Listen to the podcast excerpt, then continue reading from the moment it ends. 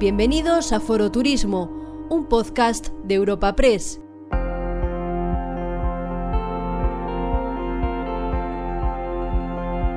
Comenzamos una nueva entrega de Foro Turismo, la tribuna de referencia del sector turístico organizada por Europa Press. En esta ocasión te ofrecemos nuestro último encuentro en el que contamos con la consejera de Industria, Turismo y Comercio del Gobierno de Canarias, Yaiza Castilla, como invitada. Para abrir el evento y dar paso a la intervención inicial de la consejera, será Asís Martín de Caviedes quien hará una breve reseña curricular suya, y a continuación, Candelas Martín de Caviedes, directora de Desarrollo de Negocio de Europa Press, será la encargada de trasladar algunas preguntas de los asistentes presenciales y virtuales a esta cita.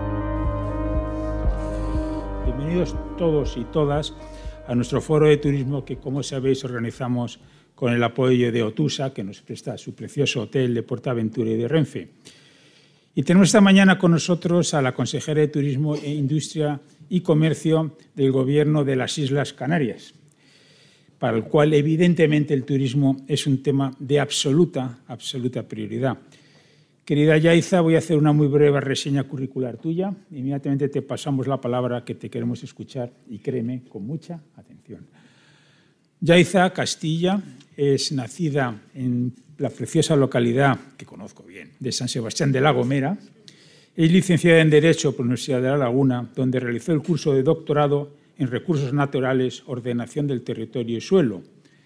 Tiene asimismo varios posgrados sobre temas urbanísticos y un máster executive en Derecho Empresarial por el Centro de Estudios Garrigues, en colaboración con la Universidad de Harvard, y otro en Dirección de Recursos Humanos en la empresa por la Universidad Española a Distancia.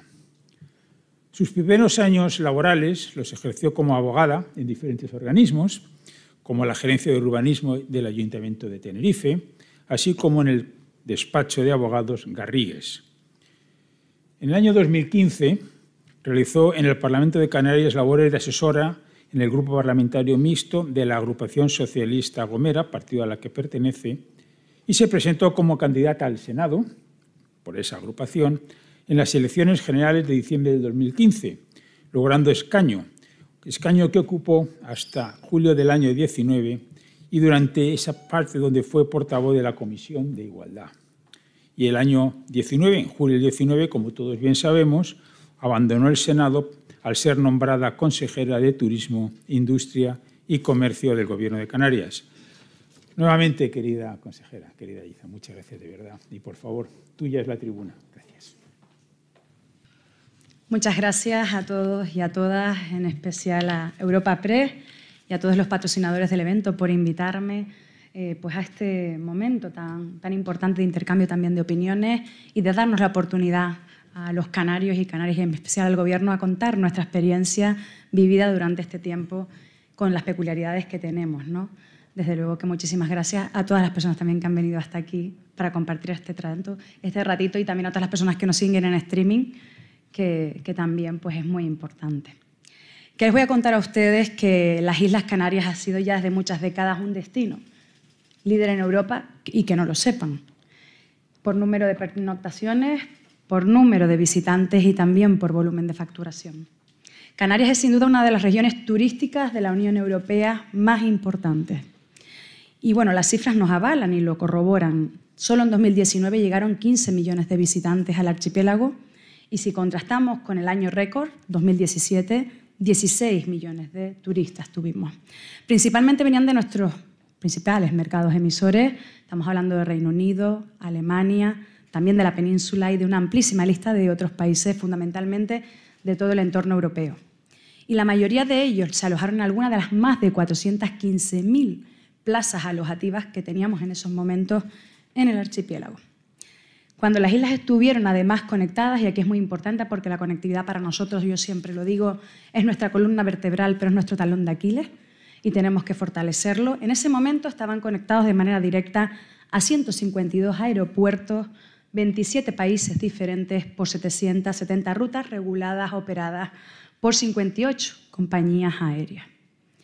Estas cifras evidencian sin lugar a duda la relevancia del destino turístico, de las ocho islas que tenemos y, como yo digo siempre, de los ocho grandes tesoros, porque cada uno de ellos tiene sus singularidades propias que hay que respetar dentro de lo que es la marca regional líder que es Islas Canarias.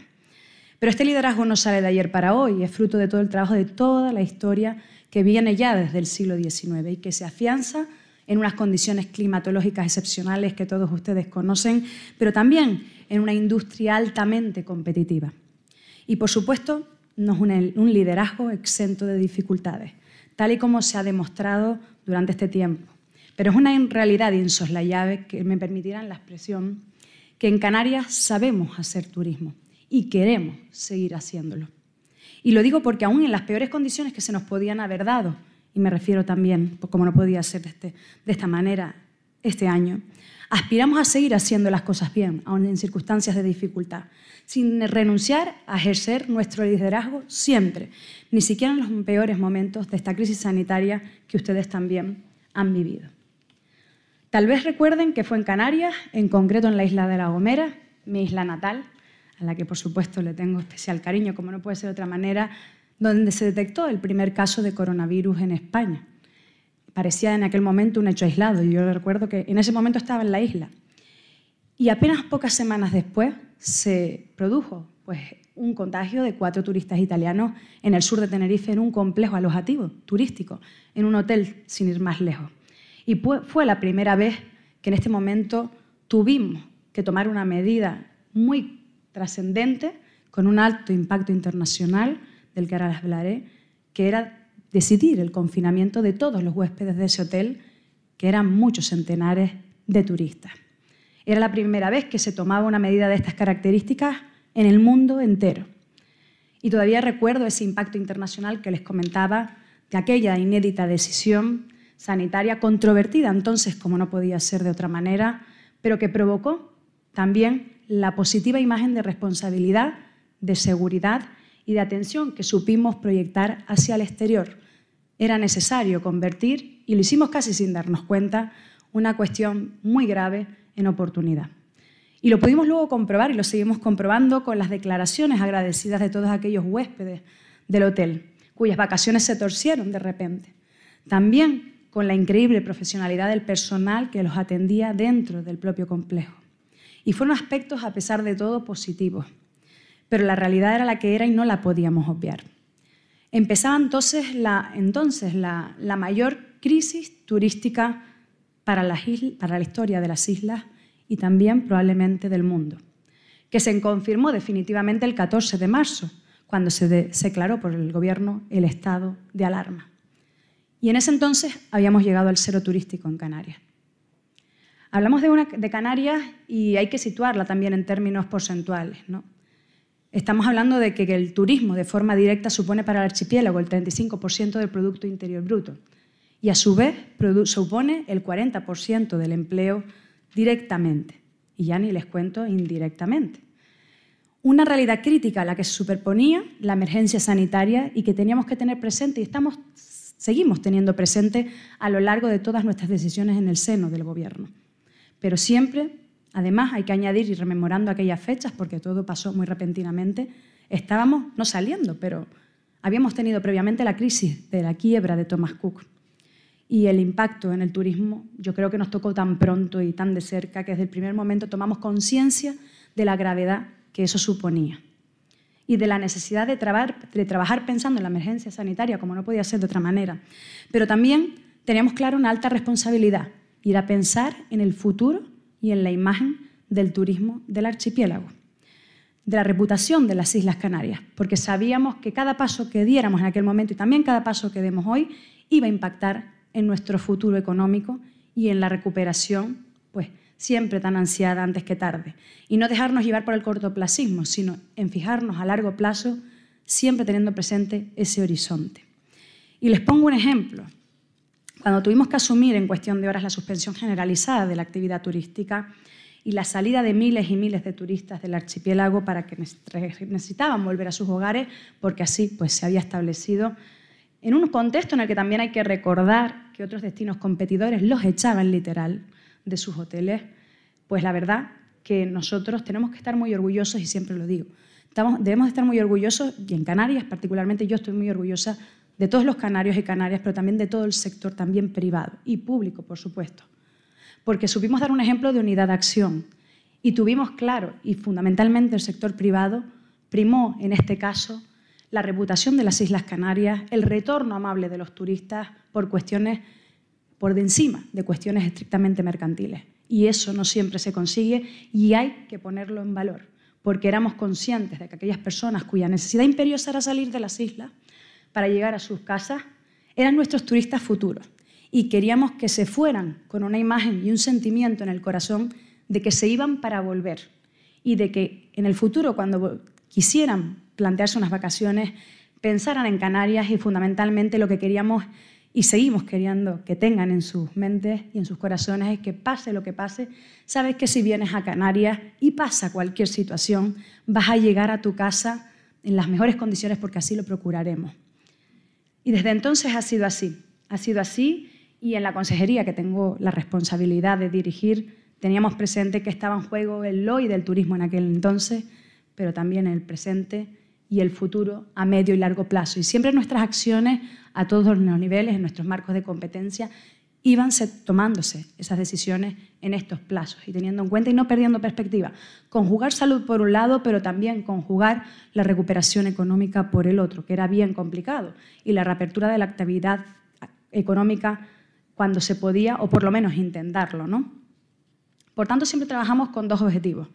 En primer lugar, explotar cualquier oportunidad de reactivación turística que se nos planteara, ante sí por mínima que fuéramos, porque sabíamos que era una oportunidad que no podíamos dejar pasar, siempre desde la responsabilidad y anteponiendo la seguridad sanitaria de visitantes, trabajadores y de todos los canarios y canarias, pero también en un segundo objetivo, y era la proyección hacia el exterior de valores como la seguridad sanitaria y la recuperación y la, la, preocupación y la responsabilidad por nuestros visitantes y la responsabilidad individual y colectiva que se tiene o entendemos que se tiene que tener en estos momentos.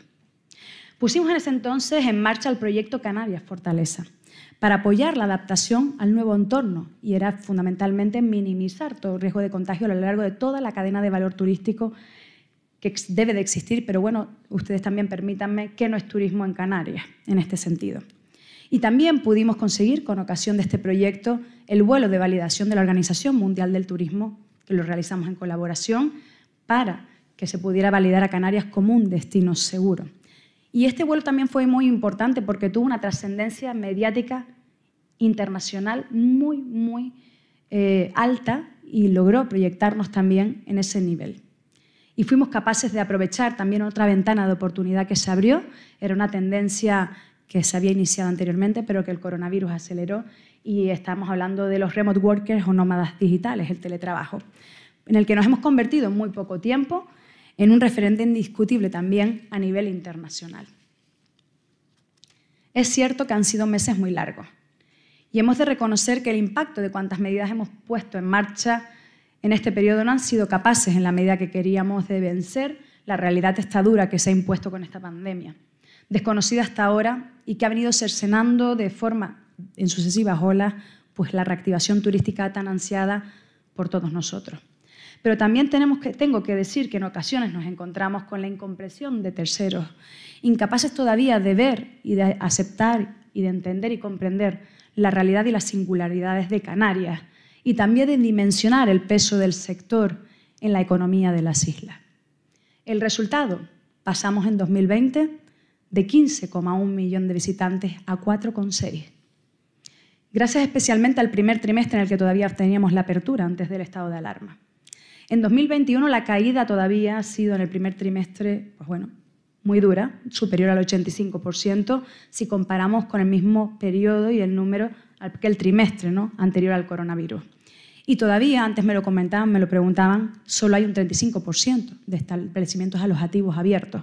Esperamos que poquito a poco se pueda ir recuperando. Pero también están abiertos, y hay que decirlo, con ocupaciones muy bajas. Pero también hay que adelantar y hay que poner de relieve que no todo ha sido trabajo perdido. No se puede ver desde ese punto de vista, por lo menos yo no me lo permito, como responsable del área y de todo el equipo que trabajamos. Como comentaba al comienzo de mi intervención, nos preocupaba el corto plazo, pero también el denominado día después, cuando todo pase. Y eso lo tenemos que tener siempre en la cabeza. en cada paso que diéramos y en cada paso que estamos dando. Y tenemos el convencimiento de que todas aquellas iniciativas que nos situaron casi desde el comienzo en la vanguardia de la seguridad sanitaria turística mundial. Y creo que eso va a tener sus frutos cuando se pueda. Esperamos que ya antes que tarde, pero creo que nos ha servido para posicionarnos en ese, en ese, en ese momento. Y así desde luego que lo, lo, estamos corroborando con la percepción de los distintos turistas que, bueno, vierten, nos comentan sus opiniones sobre su percepción de Canarias. Muchos han pensado en los confinamientos que luego se han producido en sus respectivos países en Canarias porque se sentían más seguros en Canarias que en sus propios países. Muchos turistas de aquellos que estuvieron confinados en aquel hotel en aquel momento han vuelto a Canarias nuevamente. E incluso también tenemos noticias de que incluso hasta desde Reino Unido, en situación de ámbar, quieren venir a Canarias y no les importa luego pasar cuarentena y los PCR. Con lo cual que eso dice mucho de lo que hemos ganado en proyección internacional durante todo este tiempo.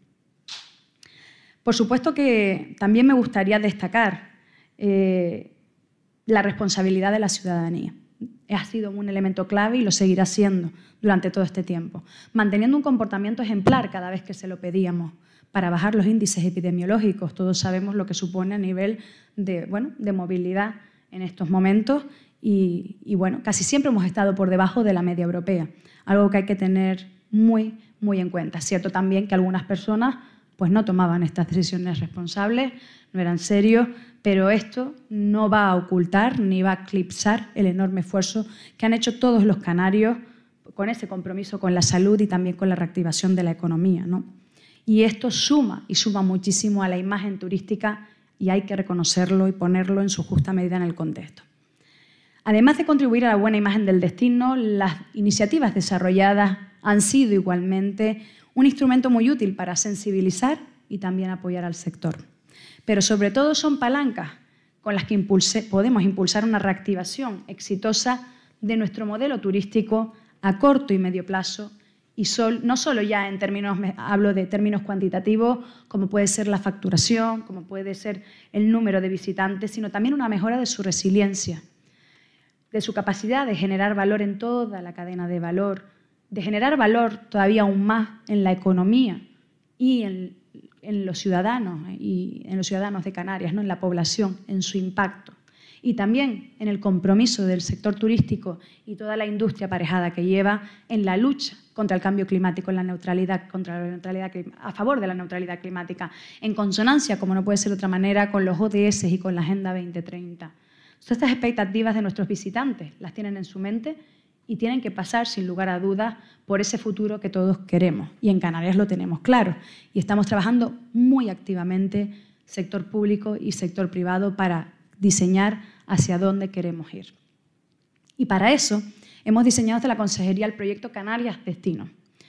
Aquí es una nueva estrategia integral de adaptación, transformación y resiliencia de nuestro modelo turístico de nuevo ciclo, de adaptación, sin lugar a dudas, a un nuevo ciclo turístico que se abre después de la época del coronavirus, que ahora sí parece que cada vez tenemos más cerca ese momento ¿no? de esa recuperación, sobre todo incluso a nivel internacional, con algunas noticias positivas que nos llegaban, pues, por ejemplo, los días posteriores a Fitur, aunque bueno, hace un par de días pues, teníamos otro tipo de declaraciones, pero creo que en general podemos decir que estamos avanzando. Obvio que tenemos que ser todavía prudentes, porque no sabemos lo que puede pasar y lo sabemos además por experiencia. Hemos tenido varios intentos de reapertura turística con su respectivo cierre automáticamente porque se nos había venido frustrada la situación. También tenemos que tener en cuenta que las circunstancias sanitarias todavía son las que son, no son las que deseamos y las que necesitamos y no podemos asegurar que la crisis sanitaria todavía haya sido superada y esto hay que, que tenerlo en la cabeza, pero eso no impide que pongamos el foco ya de los retos que tenemos que afrontar desde el ámbito del turismo, del nuevo turismo, y en una nueva orientación de las políticas turísticas en las que venimos trabajando desde hace ya meses, porque teníamos claro que teníamos que estar preparados para ese día de salida, por así decirlo. Canarias Destino es, por tanto, esa hoja de ruta que nos hemos trazado para definir el turismo en Canarias. Ese turismo que queremos, pero que no queremos diseñar solo desde la administración pública, no lo queremos imponer, queremos que sea participativo, que es lo que queremos entre todos. Y esto es importante y dar respuesta a los retos de un destino como el nuestro, porque podríamos ya caer en la madurez del destino y perder competitividad y liderazgo, y es lo que precisamente no queremos. Queremos ganar oportunidad en cada minuto que pasa. Son retos que ya estaban presentes, como dije antes del coronavirus, pero cuya incidencia se ha acelerado después del mismo.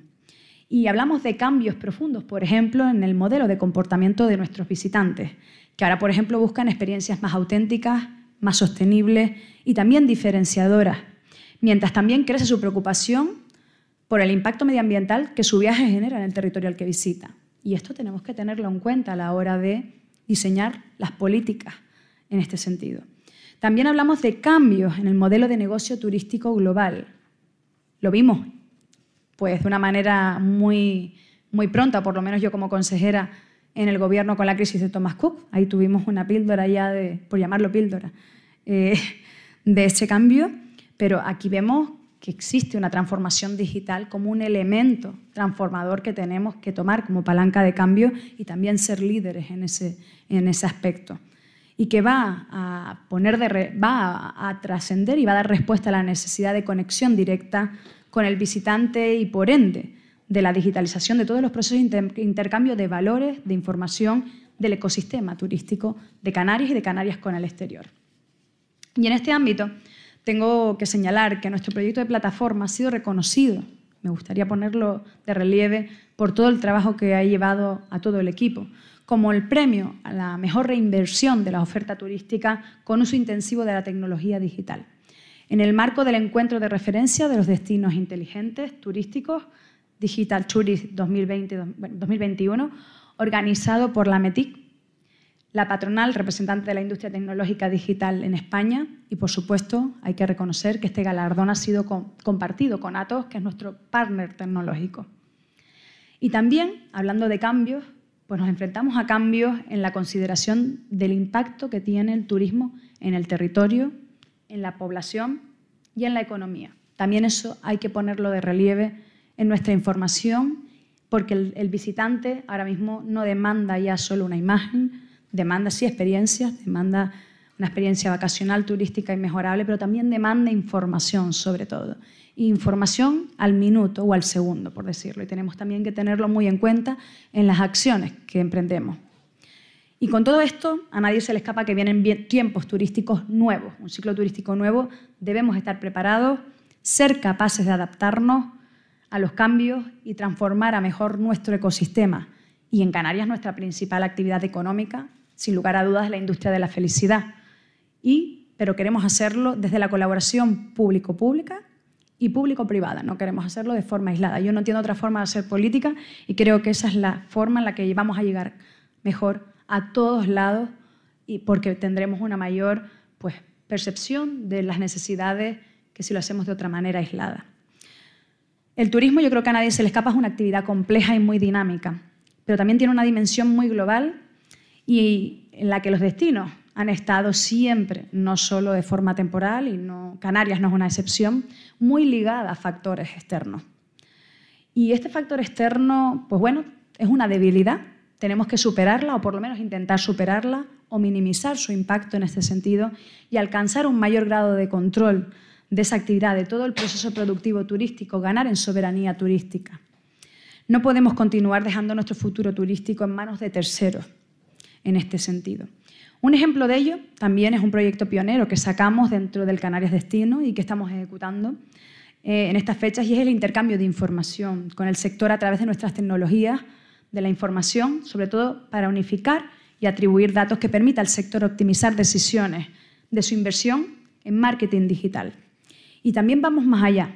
Vamos más allá en este sentido con la creación de una plataforma digital única capaz de articular la cadena valor global de turismo en Canarias y funcionar también a modo de gemelo digital que facilite el conocimiento y la toma de decisiones a todos los actores implicados, desde proveedores a empresas turísticas e incluso visitantes.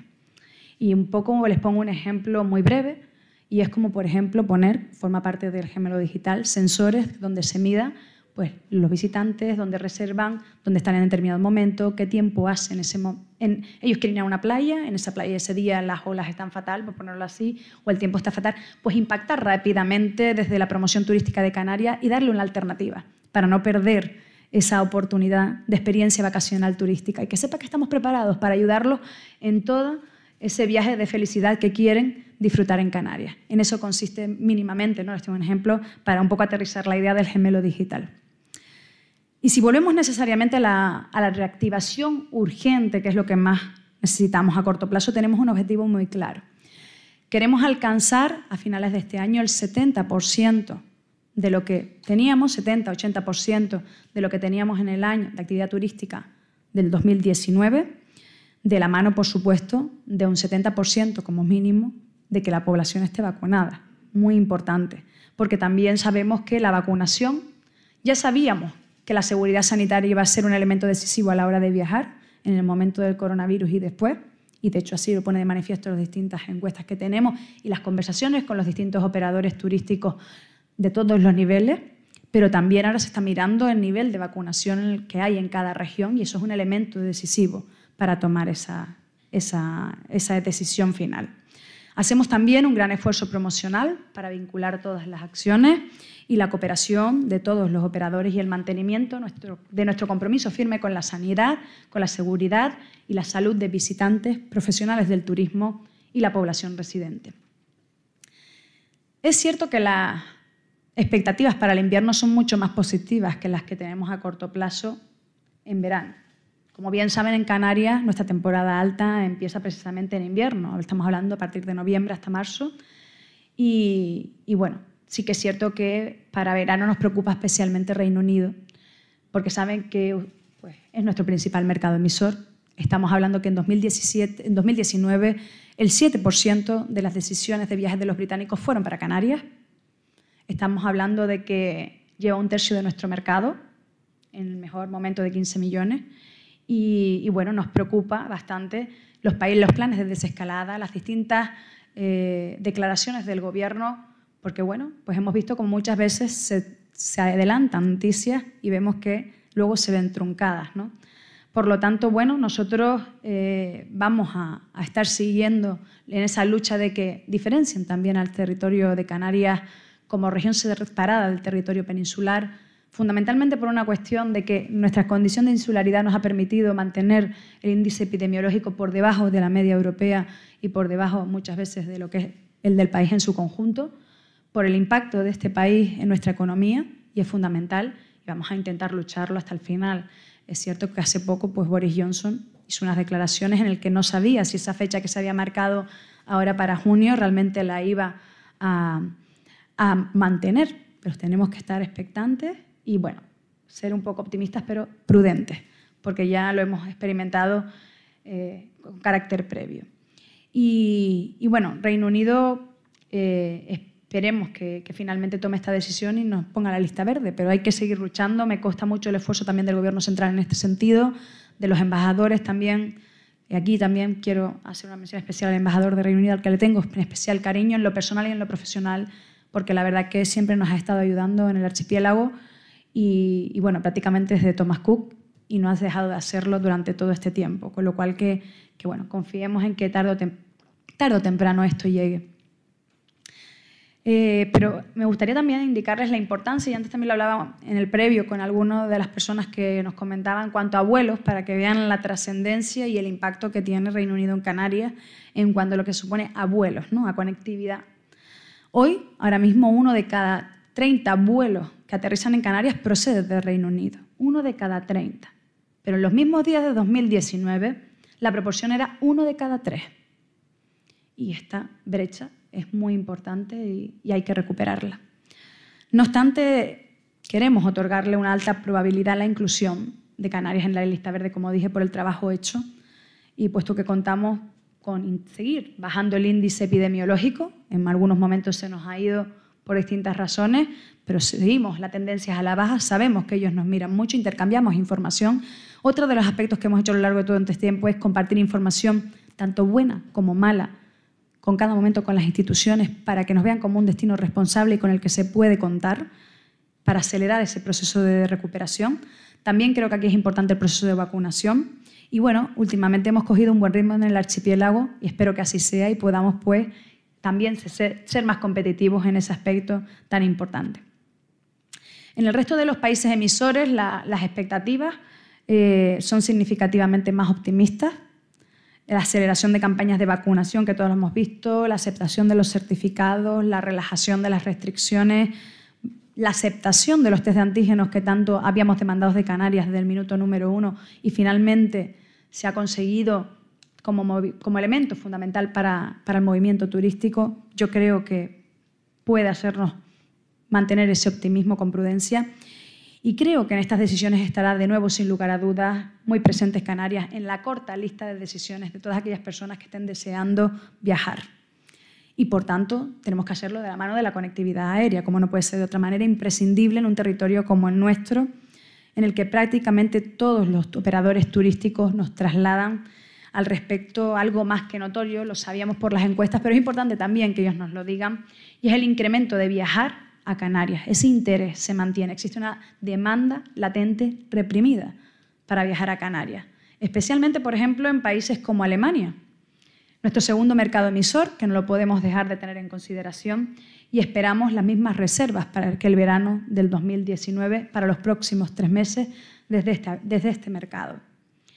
Y como apoyo a este favorable contexto también desarrollamos en el mercado nacional, porque es importante, estamos hablando de que el mercado nacional, la península representa nuestro tercer mercado, la campaña promocional de mayor inversión de nuestra historia. Creo que era justo y necesario hacerla y, lo volveremos a hacer si las circunstancias así lo requieren. Pero también lo haremos a nivel internacional cuando proceda en breve espacio de tiempo, con diferencia de que siempre hemos estado en contacto con nuestro potencial turista, incluso en la época del confinamiento.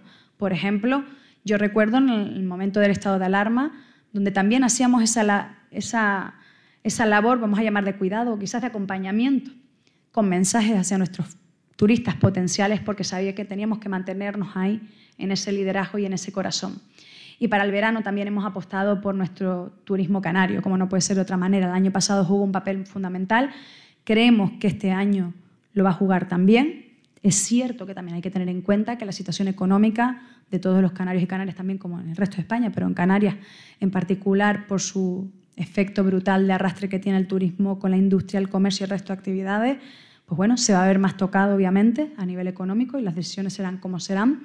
Pero bueno, también hemos hecho una ambiciosa campaña publicitaria en este sentido con una puesta en marcha de un programa de bonos para incentivar el consumo de servicios turísticos por parte de la población residente en Canarias mayor de 18 años, con un importe global de 18 millones de euros.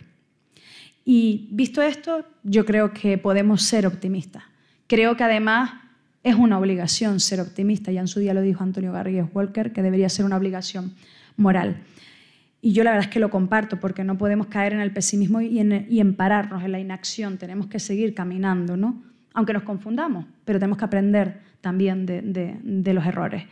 Y tras tanto tiempo, creo que podemos mirar hacia un futuro de reactivación del sector en Canarias y también donde Canarias será una vez más la protagonista.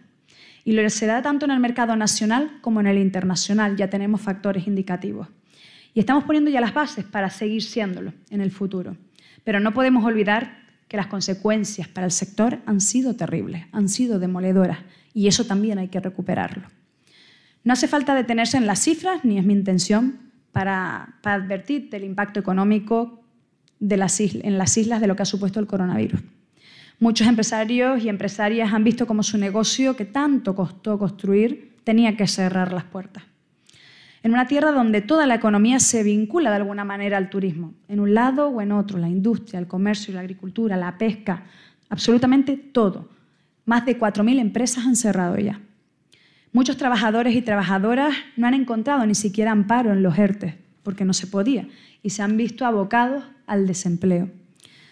Pero desde luego, y, ya termino, pienso que, el futuro de Canarias y de su turismo y el de la actividad turística nacional e internacional bien merece, sin olvidar a nadie, que superemos esta fase y miremos al futuro con un más que justificado optimismo. Muchísimas gracias.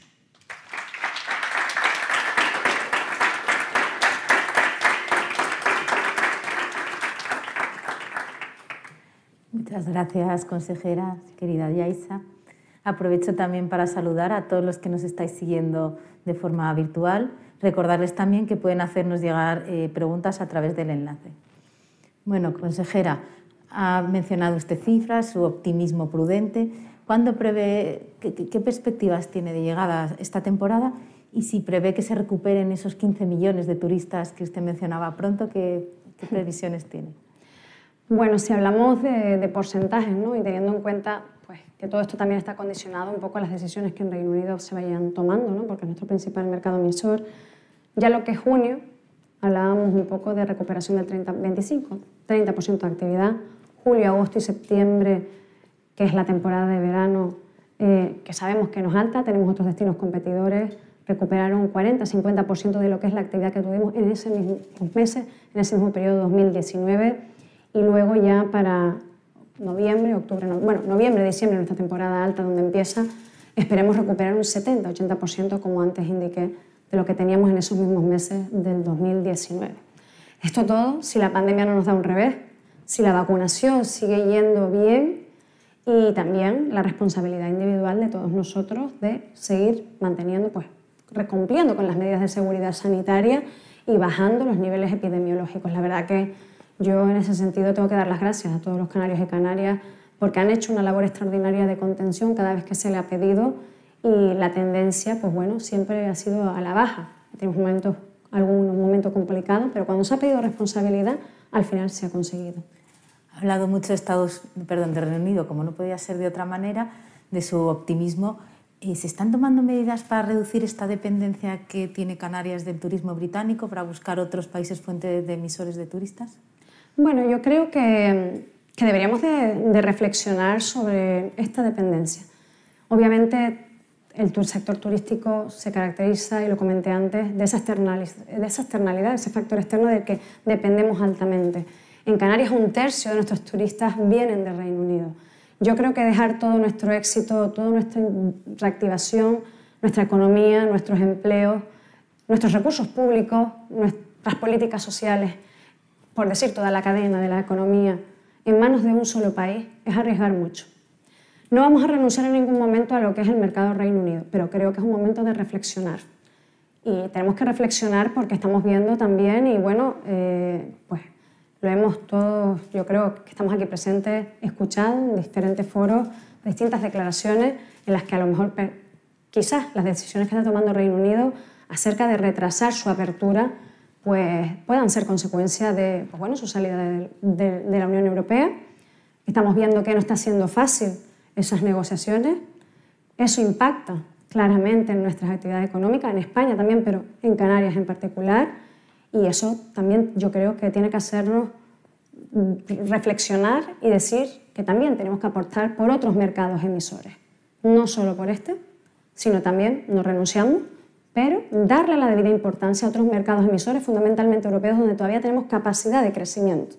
Tenemos capacidad de crecimiento, por ejemplo, que nos hemos llevado una sorpresa, por decirlo de alguna manera, en el mercado francés, que además tiene mayor poder adquisitivo, con lo cual que mayor gasto en destino, solían ir a, pues a Marruecos, a países francófonos donde se sentían más, más cómodos, pero ¿qué pasó? Que la seguridad sanitaria es un elemento decisivo en estos momentos y en Canarias somos líderes y somos buenos en eso, lo hemos construido entre todos, sector público y sector privado, y han aumentado en torno a un 27% en ese sentido las demandas por parte de Francia, que hasta ahora no estaban en ese nivel ni contábamos con ellos en este momento.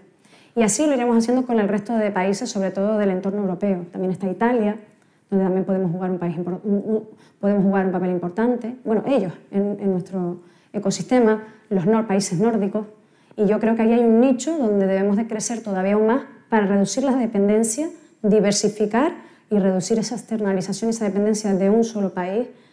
Y bueno, lo que venga, bienvenido será, lo necesitamos, pero no perder de vista esta oportunidad, esta reflexión y de cómo se están comportando eh, estas negociaciones y también quizás de marcar una posición geopolítica turística de Canarias eh, en relación a lo que está pasando. Ha mencionado Marruecos, ha hablado de geopolítica. Marruecos es un país que tiene un papel muy importante y afecta mucho también a su comunidad autónoma.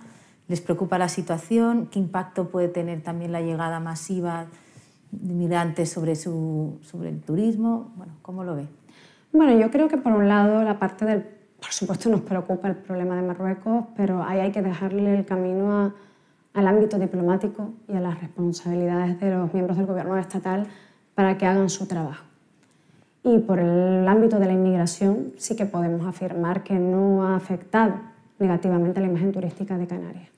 Pero también es cierto que bueno, no ha afectado porque pues, eh, el momento en el que se produce, ah, teníamos un cero turístico, y, y, también por la percepción del entorno europeo, porque hay muchos países como por ejemplo Alemania en el que pues, también han vivido estas circunstancias y cómo lo han afrontado.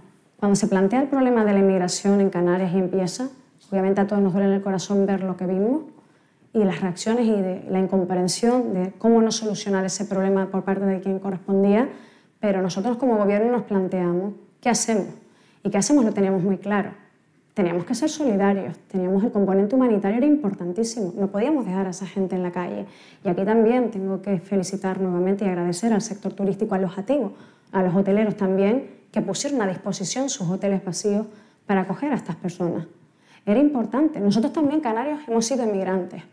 Hemos sido emigrantes y, lo tuvimos claro. Queríamos apostar de entrada por eso, porque no teníamos la solución por parte de quien tenía que dárnoslas en ese momento, pero teníamos claro que no queríamos dejarlos en la calle. Y bueno, y luego ya ha abierto un proceso, pero sí que es cierto que luego, haciendo un análisis del el impacto de esa situación en el turismo en Canarias en este tiempo, no ha deteriorado la imagen turística de Canarias. Quizás yo diría que a lo mejor la ha fortalecido porque se han visto los valores humanos realmente de, de cómo queremos nosotros nuestra nuestro territorio y como sociedad como somos. Ha hablado usted del día D, del día después. En ese sentido, pensando un poco más en el medio plazo, ¿qué posicionamiento tiene Canarias frente a otros destinos turísticos en el Mediterráneo, como puede ser Turquía, puede ser Túnez? Bueno, tenemos que, que, tener claro pues, que siempre han sido competidores, algunos no están dentro del entorno del marco europeo y eso también pesa en nuestra contra, porque tenemos nosotros unas limitaciones que ellos no tienen y en el ámbito de la conectividad es fundamental, y ustedes lo saben, y bueno, hay que luchar contra esa desventaja competitiva. Pero, pero bueno, yo creo que, que, nosotros tenemos que seguir apostando por la calidad, por, la, por el elemento cuantitativo también, pero por la calidad, y sobre todo seguir aumentándola. Y también por, por una mayor rentabilidad de, de, del visitante, ¿no? por llamarlo de alguna manera, del turismo en el territorio, que dejen mayor eh, pues gasto en destino, que se comprometa con el medio ambiente eh, y que vea Canarias de forma diferenciada. Y yo creo que lo estamos consiguiendo con esa gran reputación a nivel internacional que nos hemos ganado durante todo este año. Nos hemos ganado durante todo este año con todo este trabajo conjunto del sector público, el sector privado y también de toda la sociedad canaria. Y ese va a ser el elemento diferenciador. Es cierto también que, bueno, hay que, o yo por lo menos creo que a Canarias eh, hay que darle un tratamiento especial que no se le ha dado hasta ahora y, eso hay que seguir reclamándolo. Eh, el déficit del turismo en, Canarias, pero el déficit en general en turismo ha sido histórico. O sea, el coronavirus lo que ha hecho es acrecentarlo, pero venía de atrás. Por tanto, yo creo que esto hay que ponerlo encima de la mesa. Y al turismo hay que tratarlo en las políticas de Estado, en las políticas a nivel europeo, en el lugar en el que se merece. El coronavirus lo ha evidenciado más, pero no el coronavirus lo ha provocado. Esto venía ya de atrás. Si realmente de atrás hubiéramos tenido pues, sólidos cimientos en determinadas cuestiones, el impacto hubiera sido duro, pero no tan duro como ha sido hasta ahora. Y esto hay que seguirlo reclamando. Y por otro lado, en Canarias, desde luego, también aspiramos a seguir reclamando porque es necesario nuestra posición diferenciada dentro de España, que se atiende a nuestro estatuto de autonomía, como también se atiende, por ejemplo, al País Vasco, a Cataluña, cada uno con sus singularidades. Pero es que nosotros también tenemos aquí un componente muy importante donde históricamente ha existido una desventaja competitiva, sin ir más lejos, con el propio mercado nacional. No es lo mismo viajar de Madrid a Castilla-La Mancha que viajar de Madrid a Canarias, ni siquiera de viajar de Madrid a Baleares. Y esto tiene que ser compensado con acciones específicas por parte del Estado, fundamentalmente, por ejemplo, con incentivos a la conectividad. Y así todos podremos llegar a estar en igualdad de condiciones. Y esto en el ámbito turístico es fundamental. Hablando de conectividad, por supuesto, Angular y el elemento clave vuestro. ¿Estáis negociando reducción de las tasas arancelarias, en, perdón, de las tasas aeroportuarias? No lo estamos negociando porque, bueno, en, en, este momento no estamos en ese foro de diálogo, no estamos en el Consejo de Administración de AENA. Nos gustaría estar. Es una demanda de toda la vida porque al fin y al cabo pues, es un elemento mayor o menor cuantitativamente, pero que afecta a la decisión final del precio del billete en las distintas aerolíneas y también afecta indudablemente a la toma de decisión en el ámbito del turista. ¿no? Por lo tanto, yo creo que tenemos que seguir reclamando eso. Creo que tenemos que seguir reclamando la presencia canaria en un consejo de administración. También en ese consejo de administración porque los aeropuertos canarios suponen mucho a nivel económico para esa empresa. Los aeropuertos canarios no son los aeropuertos canarios de otras comunidades autónomas y creo que se le debería dar esa relevancia que hasta ahora no ha tenido. Pero bueno, eso casi que escapa de, nuestro, de nuestra lucha directa más inmediata, ¿no? casi que podíamos aterrizarlo más en incentivos, en cuestiones más palpables, más rápidas, eh, a la hora de negociar también con los operadores turísticos. Y la verdad que sería un gran alivio que por parte del Gobierno central se tuviera de una vez por todas en cuenta esas singularidades de Canarias y se nos diera esos recursos y esas facilidades. ¿Y esto lo hablas con el ministro de Transporte? Bueno, en su día yo le, envié una, carta exponiendo la situación de Canarias, me consta que la conoce, y, bueno, eh, lo tendrá que trasladar al seno del Consejo de Administración y barajarlo. Incluso, es más, yo he llegado a pensar, digo, como he visto tanta reticencia en tomar la decisión, digo, pues no nos lo hagan de forma permanente, pero háganlo de forma temporal. Por lo menos por el coronavirus, hasta que recuperemos niveles económicos previos. No voy a pedir más en cuanto a tasas. Si ese es el problema, si tanto cuesta, si tanto nos ha costado, que vimos una, una decisión significativa hace muchos años en la anterior crisis que nos ayudó muchísimo, pero tanto ha costado durante todo este año, vale, no lo hagas de forma permanente, hazlo de forma temporal, hasta que te demostremos objetivamente que nos hemos recuperado. Pero en paralelo a eso, danos lo otro, que son incentivos a la conectividad y mecanismos económicos que nos permitan hacer acciones de co-marketing diferenciadas y que permitan que Canarias esté en condiciones de igualdad a la hora de negociar con otras comunidades autónomas. Claramente también el COVID, lo ha dicho usted muchas veces en su intervención, es clave. ¿Cómo valora el avance de la vacunación en su territorio y si le preocupa que la llegada de turistas puedan afectar a la situación epidemiológica, contexto de nuevas variantes y demás. Bueno, la, variante india parece que pues, nos tiene ahora todos un poco en vilo, pero desde luego que ahora somos más optimistas en llegar a los niveles de vacunación que preveíamos en Canarias. Al principio es cierto que nos preocupamos un poco porque no veíamos que llegaran todas las dosis que realmente queríamos. Obviamente estaba teniendo en cuenta, como no puede ser de otra manera, porque así se fijó en el Consejo Interterritorial, el reparto por grupos etarios y claro, Canarias no es una población envejecida. Por lo tanto, pues bueno, tuvimos que hablar con el gobierno central, fue sensible en este sentido y han empezado a llegar las dosis ¿no? a, a Canarias y la vacunación va muy bien y esperamos conseguir esos porcentajes. Pero también aquí ha sido una reclamación que hemos hecho, yo recuerdo que la primera reclamación la hice en la conferencia sectorial en diciembre del año pasado, del Ministerio de Turismo, por supuesto, en la que creo que debemos de tiene que haber un punto de inflexión más allá del grupo etario, más allá de la población vulnerable que todos conocemos y nadie nos vamos a meter con esa población, y es que cada comunidad autónoma también pueda decidir cuál es su unidad crítica, que tiene que ser objetivo prioritario de vacunación. Y en Canarias el sector turístico, los empleados del sector turístico, principales receptores de nuestros turistas, pues deben de ser vacunados. Yo lo pedí en aquella comisión, obviamente no es el órgano de decisión, pero sí para que se traslade al Consejo de Ministros. También se lo trasladé a nuestro consejero de Sanidad, que al fin y al cabo es el que está en el Consejo Interterritorial. Creo que es fundamental porque eso nos va a ayudar en varias cuestiones. Primero, como noticia de impacto internacional, también nacional. Segundo lugar, para protección de nuestros propios trabajadores, protección también de nuestros turistas cuando lleguen. Y al fin y al cabo, protección de toda Canarias, porque el nivel de presión baja, el nivel de posibilidades de contagio baja y bueno, yo he hecho esa petición, pero aún así, tanto si es atendida como si no, parece que la vacunación va bien en Canarias y espero que no se pare y podamos pues, seguir también siendo líderes en ese ámbito que es tan importante y que tanto se mira. ¿Cree que el pasaporte sanitario, el pasaporte COVID va a tener un impacto en aumentar el número de turistas? ¿Lo estáis notando ya? Bueno, yo creo que es un impacto. Reservas. Yo creo que, que el certificado es positivo, es una herramienta positiva nosotros pedíamos una homogeneización desde el principio de las medidas. Ya sabemos que la crisis sanitaria, y a esto también hay que ponerlo de relieve, pues hizo que las prioridades cambiaran. ¿no? Es decir, hay cuestiones criticables, pero también hay que ponerlo en contexto. Un contexto donde hay una emergencia sanitaria nunca antes vista, hay que tomar decisiones, hay que priorizar. Y bueno, nosotros lo veíamos claro, teníamos que unificar eh, a nivel comunitario, a nivel nacional, a nivel comunitario, la Unión Europea, eh, medidas pedíamos un certificado o lo, lo, que como quiera que se llamara, pero que facilitara la movilidad en condiciones de seguridad sanitaria entre todos, por lo menos entre los países de la Unión Europea. Ha llegado un año más tarde, pero no pasa nada, lo importante es que ha llegado. Y yo creo que sí va a ser una palanca que nos va a facilitar la movilidad. Y bueno, ya en Canarias superábamos, eh, si mal no recuerdo el dato, las 45.000 descargas del certificado. Y yo creo que, que bueno, va a ir en, en incremento y va a facilitar las circunstancias y todo, como todo, ¿no? Es una nueva herramienta en la que pues, iremos viendo el error y cómo mejorarlo y otras herramientas que, que, vengan. Pero bueno, para eso, en eso consiste y tenemos que también celebrar que eso se ha puesto en marcha. La tasa turística ha sido tradicionalmente objeto de debate, no sé si ahora lo es y cómo lo valora.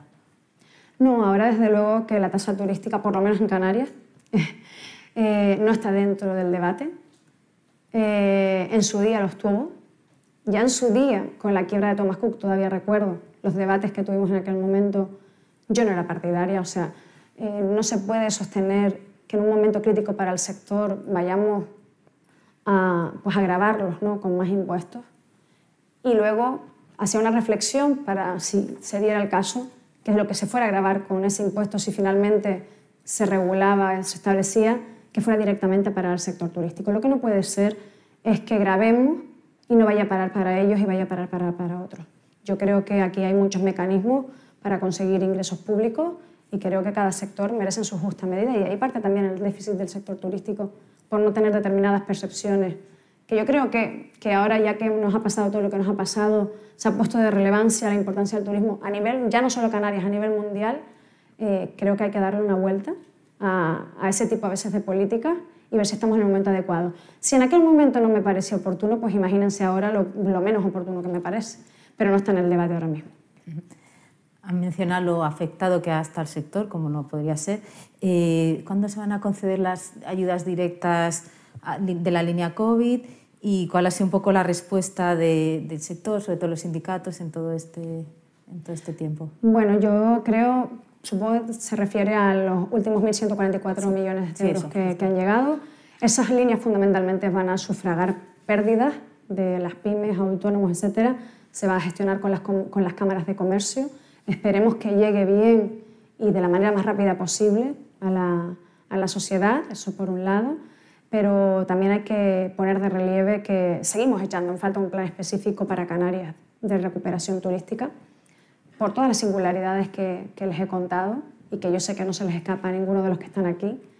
Pero bueno, aquí hay algo también que poner de relieve y que quiero poner en valor, no lo dije antes, pero yo estoy muy agradecida, muy agradecida porque hemos tenido una unidad de acción que yo no me la esperaba, desde el, pero ya desde Thomas Cook, y se ha mantenido durante todo este tiempo, unidad de acción del sector empresarial, del sector sindical, de la sociedad canaria, de la administración pública, y tenían y podrían tener motivos más que suficientes por la situación en la que nos estamos, estamos viviendo de ponérmelo muy difícil a mí y al resto del gobierno. Y nos hemos encontrado con todo lo contrario. Y esto hay que ponerlo de relieve. Yo no sé si en otras comunidades autónomas ha pasado y han podido tener esta complicidad de los sectores y de la, de la gente, pero en Canarias eso sí, sí ha pasado. Y quiero ponerlo de relieve porque es justo y es muy importante y demuestra también mucho los valores de la sociedad ha hablado del esfuerzo promocional.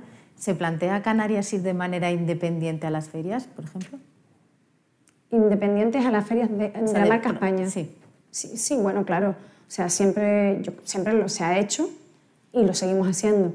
Pero no por, por una cuestión de por qué queremos enemistarnos, sino porque la marca Islas Canarias ya de por sí es destino líder turístico.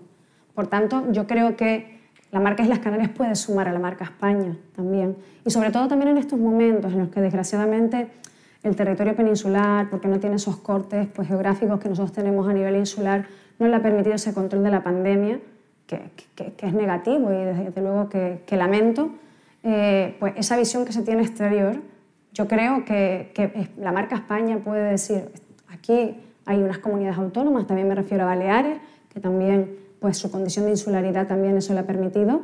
Y Canarias, que bueno, eh, obviamente no voy a hablar por Baleares porque ellos decidirán lo que quieren hacer, pero por sí por Canarias. Y creo que la marca líder es marca Islas Canarias. Y por tanto podemos sumar a todo el entramado turístico nacional y queremos sumarnos. Siempre lo hemos hecho además durante todo este tiempo cada vez que hemos interactuado con el Estado en distintas acciones, en distintos foros, etc. Canarias se ha mostrado siempre solidaria dando el conocimiento que teníamos porque nos había tocado el golpe duro, lo damos. ¿Tenemos una solución para este tema? Lo damos. Canarias fortaleza los protocolos, lo damos. Pero no solo a España, también lo dimos a nivel internacional. Yo recuerdo que nos llamaban de las Islas Galápagos, nos llamaban de Costa Rica y lo dábamos. No teníamos problema porque yo decía, estamos ante una situación mundial en la que la generosidad, la humanidad y la solidaridad deben de imperar. Y si podemos reducir en tiempo la recuperación económica y social de cualquier región del mundo, vamos a hacerlo, vamos a contribuir a ello. Y creo que, eso demuestra mucho y creo que al final va a tener su, su resultado a futuro. ¿A qué tipo de proyectos van a ir los fondos europeos? Bueno, fundamentalmente se nos han presentado muchísimos fondos, como no puede ser otra, perdón, muchos proyectos eh, de distinta índole. Estamos pues haciéndolos, bueno, algunos ya se han entroncado porque se han presentado, eh, pero fundamentalmente en el aspecto turístico. Claro, llevo turismo, industria y comercio. Lo que siempre he querido desde que empecé la, la legislatura es pues, que los tres sectores se imbrinquen en, este, en todo y lo estamos consiguiendo. Hace ya nada ya empezaron a trabajar los equipos de industria y comercio con Promotur, que es la empresa pública, por así decirlo, el brazo ejecutor de la promoción turística de Canarias, para que precisamente toda la cadena de valor interactúe. Pero vamos, sobre todo nuestros, nuestros planes van en la digitalización, en la neutralidad climática, como no puede ser de otra manera, en la, conseguir mayor resiliencia, mayor competitividad, pero también mayor soberanía de nuestro destino mayor soberanía en nuestra economía, en nuestros datos. Hasta ahora, los datos, y por eso les hablaba del Canarias, del Canarias Destino, la obtención del dato, porque hasta ahora los datos a veces que teníamos de nuestros turistas venían por las encuestas de satisfacción y eran de terceros, si querían nos lo daban o no nos lo daban. Ahora aspiramos a algo mucho más allá. Queremos esa plataforma, queremos todo eso para poder tener datos, pero no datos para que el gobierno se lo quede, no, no, para intercambiarlos con el ecosistema turístico, con el sector privado, también con el visitante, y poder tomar decisiones más eficaces y eficientes. Y si cometemos un error, pues tener la solución más rápida. Una de las carencias que se suele señalar en, Canarias es la, falta de oferta complementaria. ¿Se está haciendo algo en este respecto? Eh, sí, por supuesto, o sea, existe oferta complementaria. Yo creo que pues a lo mejor, igual que al turismo en general, pues la oferta complementaria obviamente ha tenido un déficit de atención, vamos a llamarlo así, eh, a lo largo de todo este tiempo y, también hay que darle y echarles una mano, como no puede ser de otra manera, en estos momentos. Estamos también trabajando con ellos, ellos no, van, no se van a quedar aislados en ese proyecto que queremos del turismo que queremos para Canarias, ellos también están formando parte eh, y la verdad que agradezco su colaboración porque forman parte de la cadena de valor turística, forman parte de la experiencia sostenible, auténtica que quiere vivir el turista. No solo es quedarse en un hotel, es también disfrutar, pues no sé, puede ser un paseo en barco o puede ser senderismo eh, y que conozcan la riqueza de, los bosques de, determinadas islas o de las playas y qué supone eso para, para el medio ambiente y qué supone para la riqueza de, de la propia isla, cómo contribuye en la sociedad y yo creo que eso tenemos que, bueno, que, también contar con esos sectores que quizás están más próximos en, en esos entornos para que también pues, aumente nuestra oferta. Ha mencionado también la figura de los remote workers y cómo Canarias es referente en este aspecto, pero ¿cree que es una tendencia que se va a mantener en el tiempo y qué oportunidades ofrece? Yo sí creo que sea una tendencia que se va a mantener en el tiempo y la pandemia lo que ha hecho es acelerarla acelerarla porque todos nos conectamos ya por videoconferencia hasta por una cuestión de inmediatez. Antes esperábamos dos semanas para reunirnos presencialmente, que por supuesto queremos reunirnos presencialmente, pero cuando hay que tomar decisiones rápidas o queremos acelerar los procesos, pues las videoconferencias y demás están a la orden del día. Yo creo que, bueno, cuando vimos este, este nicho, esta posibilidad, este segmento, dijimos, tenemos que apostar, Canarias tiene que apostar por esta parte. Es verdad que sabíamos que no nos iba a solucionar el problema del turismo de un plumazo, pero sí que es cierto que podíamos estar en la lista de destinos líderes en ese sentido. Y bueno, ya teníamos dos ciudades, ¿no? primero Las Palmas de Gran Canaria, muy desarrollada, donde estaban ya el Nomad League, después también Tenerife, y dijimos, ¿y por qué no como marca regional? ¿Por qué no vamos a dar un impulso a este segmento? Empezamos con una campaña pequeña de 500.000 euros para ir evolucionando y nos trazamos varios hitos y bueno, que ya estamos en el listado internacional y sobre todo europeo eh, como destino eh, para los remote workers, para todas aquellas personas que quieran venir a Canarias pues, a trabajar. Que es importante porque también nos ayuda a depender menos del factor externo. Vienen a trabajar, contamos con condiciones europeas a todos los niveles, y hablo aquí a seguridad sanitaria, seguridad jurídica, eh, esto es muy importante. Y luego también la posición geográfica de las Islas Canarias nos permite, tenemos, y esto es una diferencia con otros países competidores a nivel de remote workers, nos permite trabajar con el índice horario pues con Japón y nos permite trabajar con Estados Unidos, con lo cual que podemos ahí crecer muchísimo más y yo creo que también los hoteleros en Canarias han hecho una apuesta en ese sentido. No digo que todos, pero sí una parte significativa para adaptar sus instalaciones. Algunos casos hemos tenido en este periodo de, tan complicado de éxito de llenar un hotel 100% solo para remote workers y, y la verdad que yo creo que tenemos que seguir en esa línea y eso porque al fin y al cabo reducimos la dependencia a la conectividad porque son estancias más prolongadas. También, por regla general, son personas que hacen un mayor un gasto en destino. Suelen pasar por todas las ocho islas, o por lo menos tienen esa posibilidad, ¿no? No solo se van a quedar en una porque tienen más tiempo y bueno, dicen, pues a lo mejor trabajan de lunes a miércoles y el resto de días se van a La Palma, o se van a La Gomera, o se van a Fuerza de Aventura, donde quieran, ¿no? Y van a tener eso y poder facilitarles toda esta, esta, esta logística en lo que estamos trabajando en esa campaña para que antes de venir ya tengan todo claro de lo que necesitan, de lo que tal, darles las facilidades para que vengan con la tranquilidad de que pueden trabajar en Canarias y todo lo que, dónde, hasta dónde tienen que dirigirse y con quién pueden contar. Ha mencionado el peso tan fuerte que tiene el turismo, 35% del PIB, 40% del empleo y también teniendo en cuenta sus otras carteras, ¿Qué se podría hacer para avanzar hacia un modelo económico menos dependiente del turismo? ¿Es factible en Canarias? Bueno, yo creo que, ahí está el reto. Eh, antes del coronavirus nosotros queríamos aumentar el peso del sector industrial ya. En Canarias tiene un 7% de peso, queríamos aumentarlo.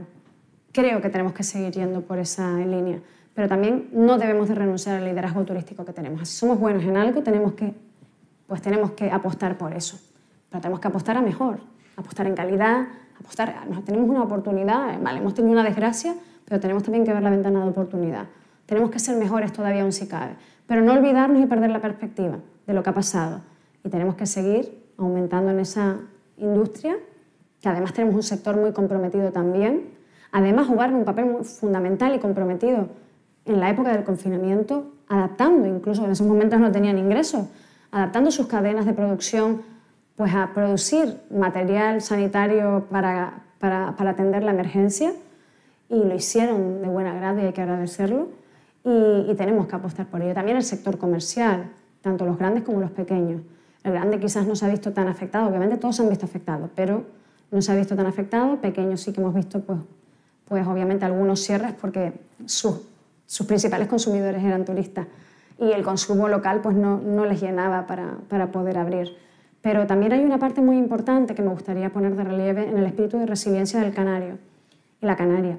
Y es que yo observaba que durante todo este tiempo en el que no llegaban turistas prácticamente, eh, porque siempre hemos estado abiertos como destino y esto es importante, siempre hemos estado abiertos durante todo este tiempo. Y creo que podríamos decir que es la única región de Europa que hemos estado abiertos durante todo este tiempo a nivel turístico, salvo el momento del estado de alarma. Y es en ese momento incluso donde no venían turistas, habían, yo recuerdo, cafeterías y restaurantes en las que tú contabas las mesas por las medidas, por los niveles epidemiológicos que habían, que sabías que no les salía cuentas, que estaban abriendo a pérdidas, pero querían mostrar una imagen abierta de la actividad. No se rendían, querían seguir luchando. Y eso, si tú lo ves en el pueblo, ¿cómo como institución no vas a apoyarle, no vas a seguir intentando que salgan adelante, que no cierren, que no pierdan? porque una vez que cierren se hace mucho más complicada la recuperación del tejido empresarial. Por lo tanto, es importante esa prolongación. Los ERTES han jugado un papel fundamental para todas las empresas como pues, ese bálsamo del coste estructural. Nosotros sí que es cierto que en Canarias también pedíamos un trato diferenciado para no estar agonizando cada tres meses. Y de hecho, recuerdo que, que lo pedimos hasta diciembre de este año. Eh, y bueno, todavía pues se está haciendo, se sigue haciendo como se está haciendo, pero bueno, yo confío en que el Estado sí que sea sensible y lo vaya a seguir postergando en el caso de Canarias hasta que se vaya viendo esas condiciones de recuperación económica. Eh, ya lo planteamos también en su inicio, ¿no? no queríamos nada injusto o más allá de lo que nos correspondía. Hágase si quiere una comisión de seguimiento de la evolución económica de Canarias, no queremos ocultar nada, damos los datos y en función de eso tómense las decisiones. Pero bueno, vamos a ver si podemos poquito a poco pues, ir recuperando eh, la actividad y recuperando los empleos y todo lo que ello conlleva. Me temo que estamos llegando ya al final del encuentro. Quería hacerle dos preguntas más de corte político, si me permite. Eh, ha mencionado el papel de los ERTES, sin duda esencial, pero quería preguntarle cómo valora la reforma laboral que está planteando la ministra de Trabajo, Yolanda Díaz, con ese peso en la temporalidad, teniendo en cuenta que usted es consejera de turismo, un sector caracterizado por esa temporalidad. Bueno, yo creo que, que, hay que hilar bastante fino, hay que, bueno, hay que dejar también a los agentes actuar, a los agentes sociales, al sector empresarial, esas mesas de diálogo tan complicadas. Eh, me consta que tenemos muy buenos interlocutores para, para esas reformas, pero hay que hacerlas bien, porque la gente lo que quiere es estabilidad. Es cierto que cada vez se demanda, pues en este entorno tan cambiante, flexibilidad y demás, pero sin que merme las condiciones laborales de los trabajadores y trabajadoras. Y también, por otro lado, que los empresarios y empresarias tengan certezas jurídicas, que es muy importante en la toma de decisiones estratégicas. Por tanto, a mí me gustaría que salga lo que salga, sea consensuado por el sector empresarial y por el sector sindical. En Canarias lo hemos conseguido en los distintos ámbitos que les acabo de conseguir, les acabo de comentar, y creo que a nivel nacional no debe de existir una excepción. Y la solución común va a ser la más, en ese sentido, va a ser la mejor para todo el ecosistema. Es verdad que siempre no llueve a gusto de todos, pero por lo menos intentarlo creo que sería muy importante. Ya para terminar, preguntarle por el gobierno de coalición, cómo lo valora, estabilidad.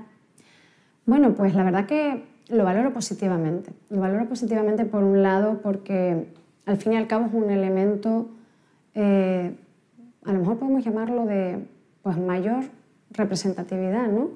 más democrático. Representamos a más personas. Somos cuatro partidos, cada uno con sus idiosincrasias, cada uno con sus cuotas, y aún así, en tiempos de dificultad nos hemos puesto de acuerdo. Incluso en momentos muy difíciles donde suponía renunciar a determinadas pretensiones iniciales de lo que fue el pacto en sí, se hizo, ya sea aunque sea de una manera temporal, porque sabíamos que existía un objetivo principal, que era gobernar Canarias una situación de máxima emergencia y que la gente no está para estar pendiente de lo que cada uno de nosotros habíamos pactado políticamente, porque no tocaba, no era el momento de ese debate. Y así lo hemos hecho durante todo este tiempo. Eh, los consejos de gobierno eh, pues son maratonianos. Mucha gente a veces nos dice que tardan mucho, pero es que hablamos mucho. Hablamos mucho porque debatimos, porque uno tiene una opinión, el otro la otra, e intentamos que haya siempre una solución consensuada. Y afortunadamente hasta ahora lo hemos conseguido. Y yo quiero pensar que ahora que, bueno, después de dos años de, lucha ¿no? extrema, por así decirlo, ahora también llega otro periodo, se abre otro periodo donde, o por lo menos aspiramos a que se abra ese periodo finalmente de vacunación, de, que la crisis sanitaria pues vaya mermando, ojalá que se extinga la pandemia, y se abre otro periodo, que es el de gestión de ayudas de reactivación y demás. Y ahí tenemos que demostrar como gobierno que sabemos gestionar, que sabemos gastar el dinero que nos llega invertirlo bien, tomar decisiones correctas. Y eso es una responsabilidad muy importante en la que tenemos que acertar, porque ahora también se nos va a juzgar por esa parte que hasta ahora no nos ha tocado lidiar. Por lo tanto, se abre una nueva faceta de bueno, dos años o año y medio en el que tenemos que ser muy diligentes pues para no decepcionar a todas las personas a las que representamos. Y con esto me refiero no solo a las personas que votaron los cuatro partidos que conforman el gobierno, sino a los más de dos millones de habitantes que tiene Canarias. Pues muchas gracias, consejera. Muchísimas gracias por acompañarnos hoy. También dar muchas gracias a todos los que nos estáis siguiendo de forma presencial y de forma virtual y hasta la próxima. Muchísimas gracias. Despedimos esta entrega de Foro Turismo invitándote a descubrir el resto de episodios de este podcast, así como los distintos programas de nuestra red a través de Europa Press barra podcast. Recuerda que puedes encontrar todos ellos en las principales plataformas de podcasting.